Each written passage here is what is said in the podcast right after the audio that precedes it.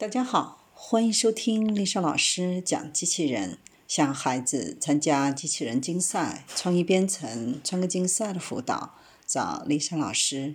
欢迎添加微信号幺五三五三五九二零六八，或搜索钉钉群三幺五三二八四三。今天丽莎老师给大家分享的是：AI 诊断在实验室达到准确度只是第一步。谷歌发表的 AI 诊断系统，据称在实验室能够达到专家水平，但在临床中，护士甚至不推荐患者使用 AI 系统。这种落差把人们的视线拉回了 AI 的老问题：人工智能为何到最后还不如人工？谷歌通过研究获得的经验是，把以人为中心的评估纳入模型。泰国是谷歌选定的测试地区。该国的卫生部希望在一年的时间内完成对该国百分之六十的糖尿病人进行糖尿病性的视网膜病变筛选的任务。这意味着二百名视网膜专家要对四百五十万名患者进行诊断。如果不能及早完成筛查，第二可能会导致失明。泰国卫生部传统的方法是，护士在做检查时为患者的眼睛拍照，通过电子邮件或光盘送到专家的手里进行筛查。整个过程可能需要长达十周的时间。不过，护士通常会通过初步的判断通知有明显异常的患者转诊眼科医生。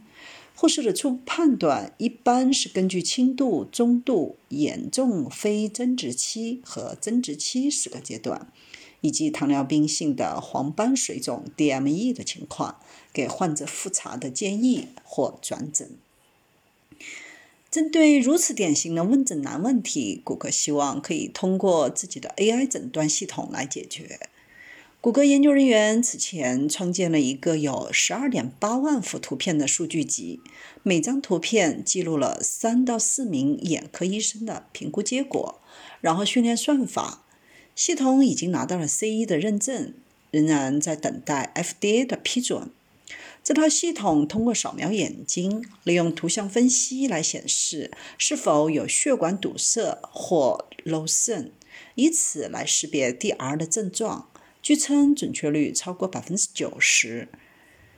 Google Health 的研究小组称之为人类专家水平，原则上十分钟就能出结果。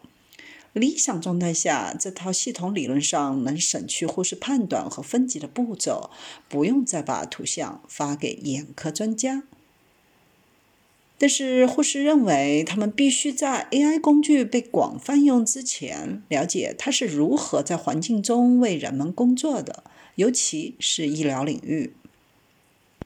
要想使图像更利于人和机器进行分级，必须捕获清晰的视网膜区域，也就是说，相机的光线需要进入到眼睛的后部，这就需要患者的瞳孔放大。或者是在黑暗的环境当中使用瞳孔扩张滴液，但 Google 测试了十一家诊所当中，不同诊所的检查环境大不相同。只有两家诊所有专门的暗黑拍片室，一些诊所没有扩张滴液，其他诊所都是在办公室进行拍摄。即使相机的上方有荧光灯，也无法拍出满足系统要求的图像。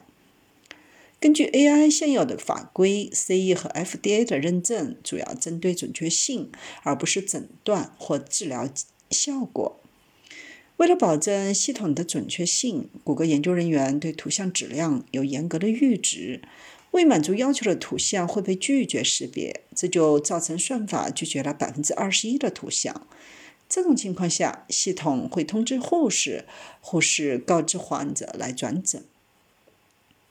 系统给出了确定的结果，但也有一定的局限性。有的图像比较模糊，护士能够看清，但是系统看不清。在现实条件下，可以通过拍摄两次图像合成一张完整的图像。他们希望系统能做到这一点，但是系统做不到，因为参数设置要求每一张图片都必须是高质量的。相机的闪光灯会造成病人的不适，病人最多接受两次拍照，并且两次拍照也会浪费时间。另一个重要的问题是，整个系统的运转强烈依赖网络。图像要被上传到云端才能被评估，但是在此项研究中的诊所网络连接时长经常出问题，往往需要六十到九十秒才能完成上传，严重减慢了筛查的速度。如果网络断开两个小时，一家诊所一天能检查的病人数就会减半。甚至有诊所表示，病人喜欢即时结果，但网速太慢。病人抱怨，他们从早上六点就在这里等了两个小时，而医生只能检查十个病人。这场测试反映了理想的 AI 系统与资源有限的现实环境之间的尖锐矛盾。谷歌把以人为中心的评估纳入深度学习模型评估，通过临床网络生成的数据来提升模型的性能。我们可以降低深度学习系统在现实条件下失败的风险，并增加对患者和临床医生有意义的改进的可能性。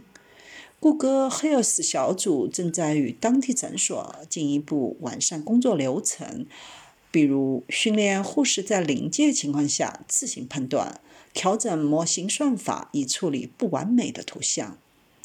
一个护士自己筛选了一千个病人。有了这个工具，它是不可阻挡的。但病人并不真的在意识图片是机器还是人类在识别，他们关心的是自己接下来经历的是什么。谷歌布局医疗领域，早在2016年就有所行动。IBM 也在同年成立了 Watson Health，与世界各地的不少知名医院进行合作。二零一七年，IBM 研究院发表了研究成果，称在试杯及试盘的检测上，机器能达到百分之九十五的准确度。但从发布结果到现在，这个系统几乎没有重大临床使用的进展。AI 医学影像是目前人工智能和医疗领域较为热门的行业之一。据 Global Market Insight 的预测数据，二零二四年 AI 影像将达到二十五亿美元的规模，占整个 AI 医疗市场规模的百分之二十五。利用成像数据进行诊断方面，深度学习网络一直优于专业的医生，尤其是视网膜图像。相比皮肤或病理成像，它的变异性更小，数据更好，深度学习系统的表现也更好。这也就是为什么谷歌和 IBM 等大公司都决定专注这一领域的原因。但在临床当中，系统的限制变得明显，现实中的数据质量和用于训练的质量相差很大，导致影响了性能。